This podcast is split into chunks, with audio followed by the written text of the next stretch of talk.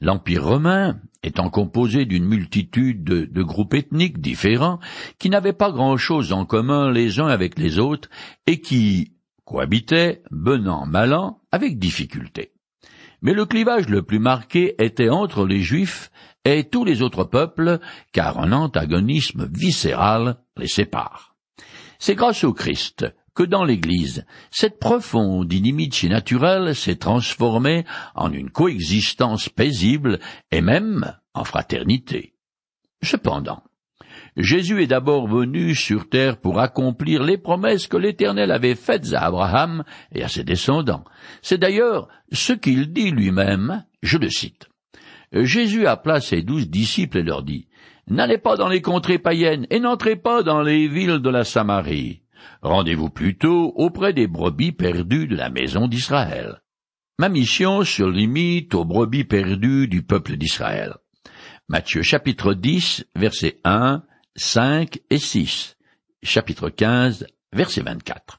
Ainsi, son ministère terrestre a presque exclusivement été limité aux Juifs et eux seuls avaient le droit et le privilège de l'invoquer comme fils de David. Les païens sont rentrés sur la touche, mais pouvaient quand même implorer sa miséricorde en tant que le Fils de Dieu. Plusieurs exemples nous sont rapportés dans les évangiles comme l'histoire de la guérison de la fille de la femme syrophénicienne. Matthieu chapitre 15 versets 21 à 28. Si Jésus est d'abord venu pour offrir le royaume de Dieu aux Israélites. En second lieu, il est descendu du ciel pour mourir pour toute l'humanité. En effet, dès le tout début de sa lettre aux Romains, l'apôtre Paul écrit Je suis fier de l'Évangile. C'est la puissance de Dieu par lequel il sauve tous ceux qui croient. Les Juifs d'abord, et aussi les non-Juifs. Romains chapitre 1er, verset 16. Comme l'annonçait l'Ancien Testament, depuis la Pentecôte, Dieu se constitue un seul peuple qui réunit aussi bien les juifs que les païens. Et c'est d'ailleurs un thème que l'apôtre Paul développe. Je continue à lire dans le chapitre 15 de l'épître aux Romains. Voici, en effet, ce que j'affirme.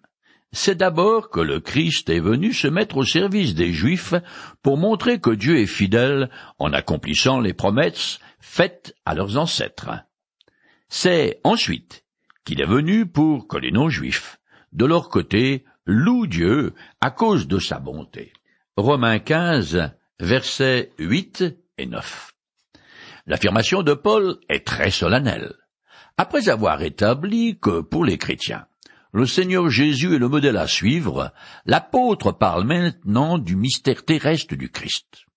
En tant que Messie d'Israël, Jésus est né juif, et par sa venue, Dieu a atteint deux objectifs. En premier lieu, il a prouvé sa fidélité aux promesses qu'il a faites aux patriarches de la nation, c'est-à-dire Abraham, Isaac, Jacob, Moïse et David. Comme Israël en tant que peuple élu était sous le régime de la loi, il fallait que le Messie naisse sous la loi et qu'il l'accomplisse parfaitement. Dans l'épître aux Galates, Paul écrit Lorsque le moment fixé par Dieu est arrivé, il a envoyé son fils né d'une femme et placé par sa naissance sous le régime de la loi, pour libérer ceux qui étaient soumis à ce régime. Galates, chapitre 4, les versets 4 et 5. Paul veut rehausser les chrétiens d'origine juive, qui sont aussi les faibles dans la foi aux yeux de leurs frères issus du paganisme, qui se considèrent comme les forts. Il rappelle à ces derniers les privilèges des Juifs, et que c'est à eux qu'ils sont redevables du salut.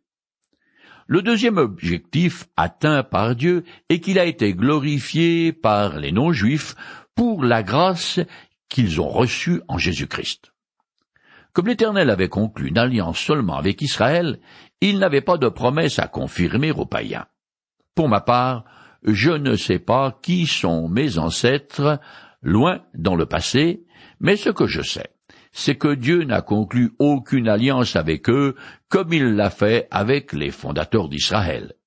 Il s'ensuit que le don de la vie éternelle et toutes les bénédictions dont les croyants d'origine païenne profitent en Jésus-Christ sont uniquement dues à la miséricorde et à la grâce de Dieu. Cela dit, l'offre de salut aux non-juifs n'est pas un plan de rechange, une seconde idée de l'Éternel, car de toute éternité, il avait déjà décidé de faire grâce à tous les hommes en leur donnant le Seigneur Jésus comme sauveur. Tandis qu'Israël a été mis de côté en tant que peuple élu, l'Église est en train de se constituer à la fois de juifs et de païens. Dans la suite du texte, l'apôtre Paul cite quatre passages tirés des trois grandes parties de l'Ancien Testament. La loi, les psaumes et les livres poétiques et les écrits des prophètes pour bien montrer l'universalité du salut en Jésus-Christ. Fait intéressant. Après la résurrection, Jésus a fait le même découpage des Écritures. À ses disciples, il a dit, Voici ce que je vous ai dit quand j'étais encore avec vous. Il faut que s'accomplisse tout ce qui a été écrit de moi dans la loi de Moïse, dans les prophètes et dans les psaumes. Luc chapitre 24 verset 44. Je continue le texte.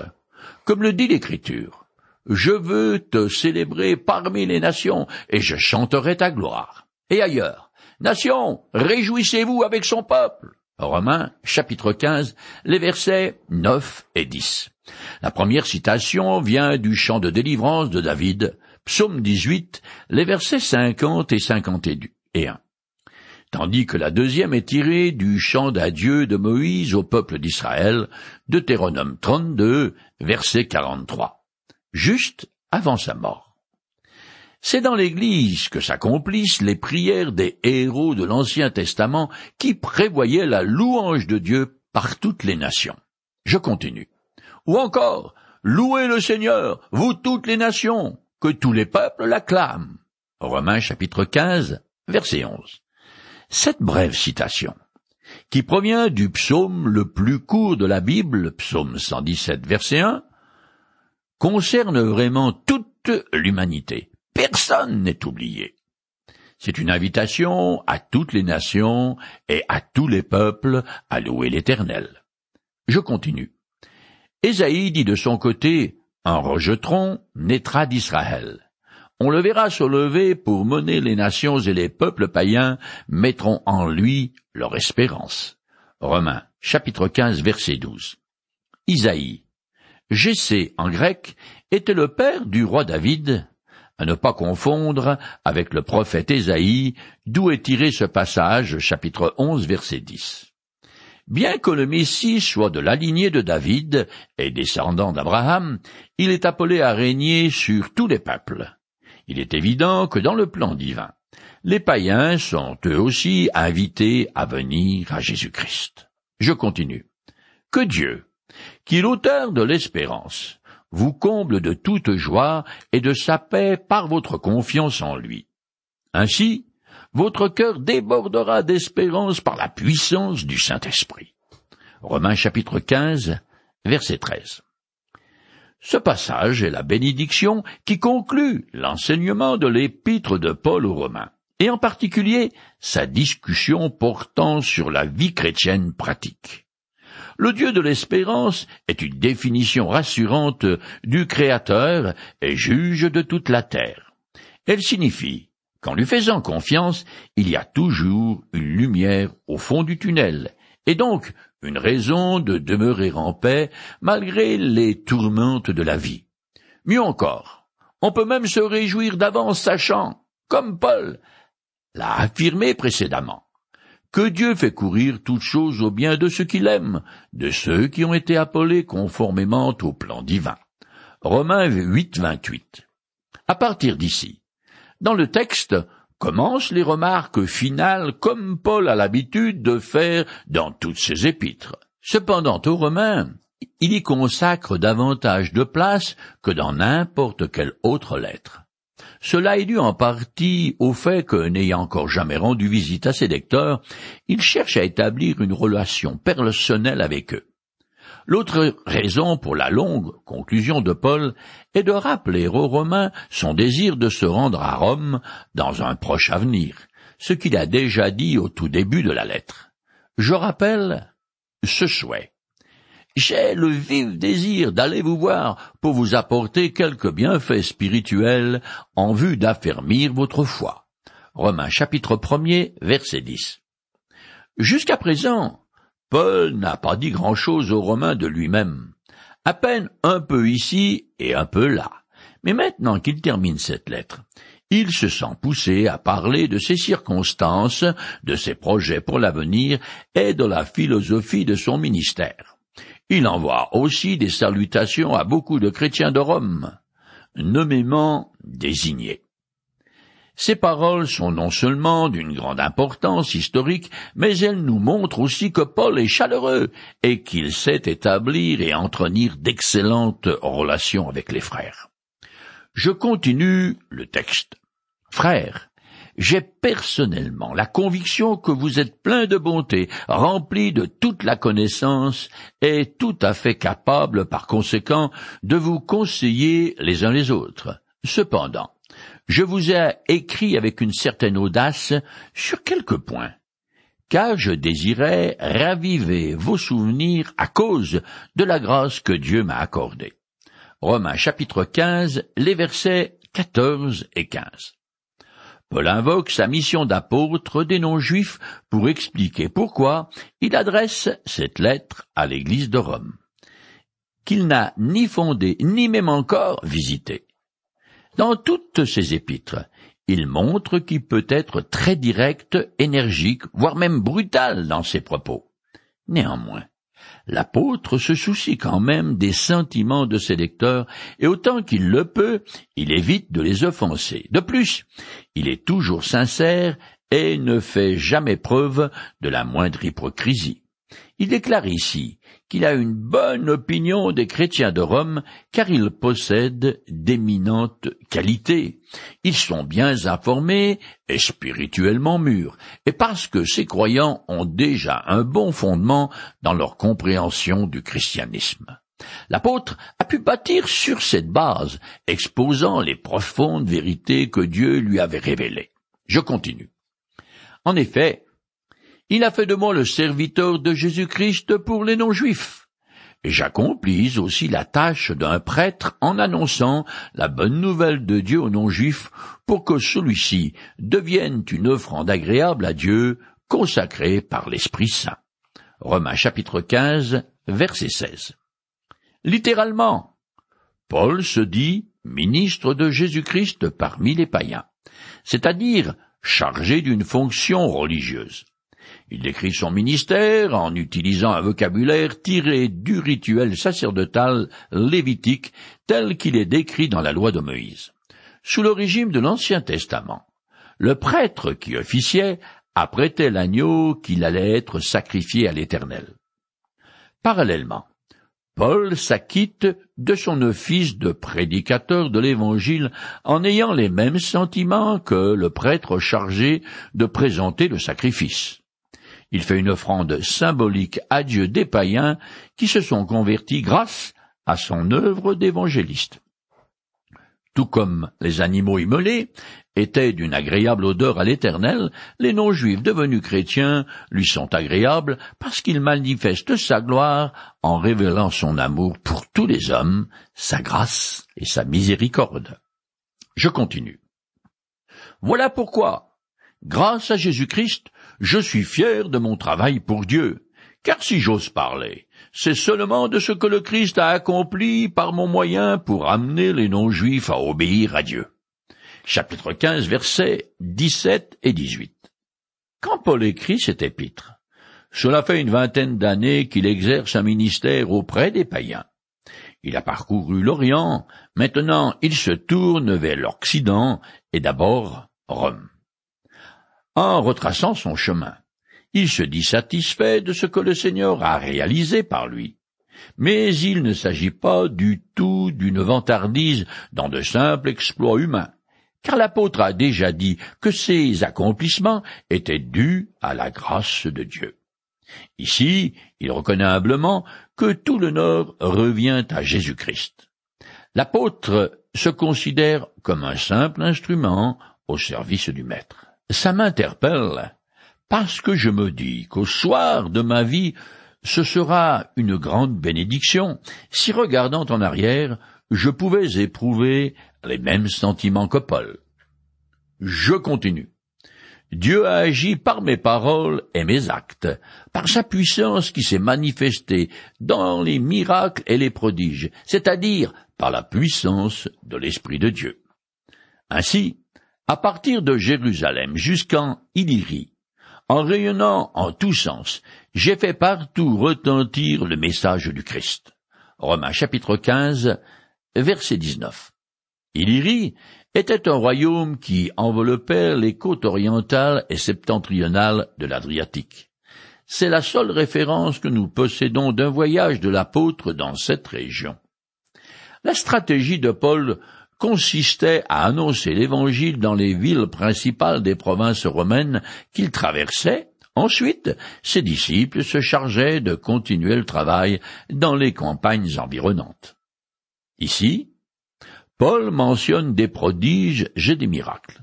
Il faut bien s'entendre, il ne s'agit pas de tours de passe-passe, d'effets spéciaux, sons et lumières, mais d'une modification radicale des lois naturelles à sa volonté.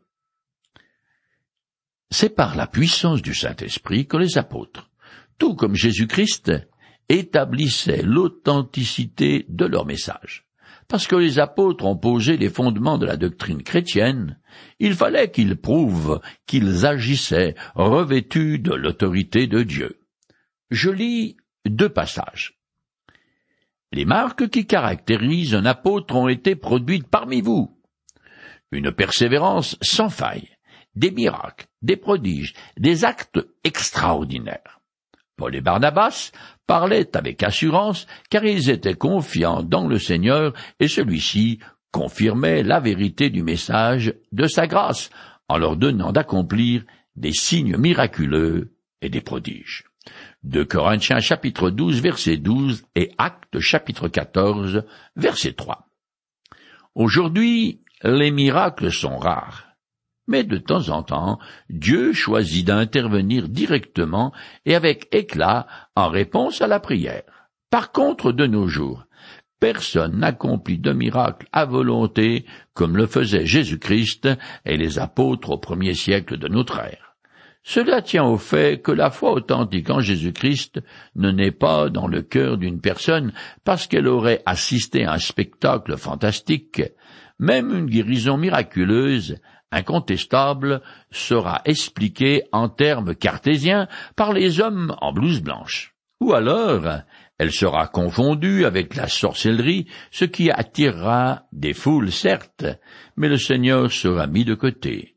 D'ailleurs, dans l'une de ces paraboles, Jésus lui-même a déclaré que même une résurrection des morts n'engendrerait pas la foi chez un sceptique. Je lis le passage. Je t'en conjure, père, envoie au moins Lazare dans la maison de mon père, car j'ai cinq frères, et qu'ils les avertissent pour qu'ils n'aboutissent pas eux aussi dans ce lieu de tourment. Tes frères ont les écrits de Moïse et des prophètes, lui répondit Abraham. Qu'ils les écoutent. Non, père Abraham, répondit l'autre, mais si quelqu'un revient du séjour des morts et va les trouver, ils changeront. Mais Abraham répliqua. S'ils n'écoutent ni Moïse ni les prophètes, ils ne se laisseront pas davantage convaincre par un mort revenant à la vie. Luc chapitre 16 verset 27 à 31. Pendant son séjour de trois ans sur terre, Jésus a fait beaucoup de miracles et pourtant au moment de sa condamnation, aucun de ces miracles n'est venu témoigner en sa faveur. Ils ont bénéficié d'un acte de miséricorde divine et puis ont continué leur bonhomme de chemin comme si rien ne s'était passé. Il y a quelques exceptions, et on les compte parmi les disciples du Christ, comme Marie de Magdala par exemple. Mais à la fin de sa vie, le Seigneur avait en tout et pour tout soixante-dix disciples, ce qui représente une misère après trois ans de ministère et de nombreux miracles. D'un point de vue humain, Au soir de sa vie, le ministère du Fils de Dieu sur terre était un échec cuisant. Puisque tout l'enseignement dont nous avons besoin concernant le christianisme se trouve dans l'Ancien et surtout le Nouveau Testament, Dieu estime que les signes miraculeux fracassants ne sont plus nécessaires. Déjà, vers la fin de l'ère apostolique, le critère d'authenticité d'un prédicateur de la foi chrétienne n'est plus les prodiges qu'il peut faire, mais la conformité de son enseignement à celui des apôtres. L'apôtre Jean écrit Si quelqu'un vient vous trouver et ne vous apporte pas cet enseignement, ne l'accueillez pas dans votre maison, et ne lui adressez pas la salutation fraternelle. De Jean, verset 10. Je continue maintenant le texte. Je me suis fait un point d'honneur de ne proclamer la bonne nouvelle que là où le nom du Christ n'était pas encore connu. Je ne voulais en aucun cas bâtir sur des fondations posées par d'autres. J'agis selon cette parole des Écritures. Ceux à qui l'on n'avait rien dit de lui le verront, et ceux qui n'avaient pas entendu parler de lui comprendront. C'est aussi cette raison qui m'a empêché bien des fois d'aller chez vous. Romains chapitre 15, les versets 20 à 22. En mentionnant la contrée de l'Illyrie, Paul fait allusion à l'étendue géographique de son ministère. Maintenant, il nous fait part de sa philosophie en tant que serviteur de Dieu. Vu que l'Église de est bien établie et qu'il est un pionnier, l'apôtre ne va pas jusqu'à présent trop insister pour aller dans la capitale de l'Empire. Il cite une parole du prophète Ésaïe qui définit sa stratégie. La bannière sous laquelle il opère en quelque sorte. Par son appel, l'apôtre est un missionnaire dans le vrai sens du terme, c'est-à-dire un pionnier qui ouvre de nouveaux territoires à la bonne nouvelle de Jésus-Christ. En conséquence, il évite de marcher sur les plates-bandes d'un autre serviteur de Dieu. Rome ne fait pas exception à cette règle, et cet épître n'empiète pas non plus sur le travail de quelqu'un d'autre, parce que Paul revendique indirectement la paternité de l'Église qui s'est développée à Rome. En effet, il est quasiment certain qu'elle a été établie par des personnes que l'apôtre a rencontrées au cours de ses voyages missionnaires et qu'il a personnellement amenées à Jésus-Christ. Au gré des circonstances dirigées par Dieu, ces chrétiens se sont retrouvés à Rome et, en toute logique, ils ont fondé l'Église. Non seulement Paul est un pionnier, mais son appel l'a consacré l'apôtre des païens. Son programme est bien huilé et suit souvent le même cycle en boucle. Quand il arrive dans une nouvelle ville, il n'y a pas de grandes affiches qui lui souhaitent la bienvenue et le maire ne l'accueille pas les bras ouverts. Par respect pour la race d'Israël, il se rend d'abord dans la synagogue pour y prêcher. Son message étant rejeté, il se tourne vers les païens. Sa prédication suscite alors l'opposition des Juifs qui sèment la zizanie dans la ville. Alors bien sûr, ça chauffe l'apôtre est dans le collimateur des autorités locales, et parfois il atterrit en prison avant d'être jeté de la ville comme un malpropre. Paul sait très bien ce qui l'attend, mais il n'a pas peur de rien, et de toute façon, il n'a pas de choix, comme il le dit lui-même, je le cite. Je n'ai pas à m'enorgueillir. De ce que j'annonce, la bonne nouvelle. C'est une obligation qui m'est imposée. Malheur à moi si j'annonce pas la bonne nouvelle. Un Corinthiens, chapitre 9, verset 16. Paul devait et désirait annoncer la bonne nouvelle de Jésus-Christ. C'est à lui qu'on doit la venue du christianisme dans tout le bassin méditerranéen et donc en France. C'est donc grâce à ce grand apôtre que vous entendez cette émission.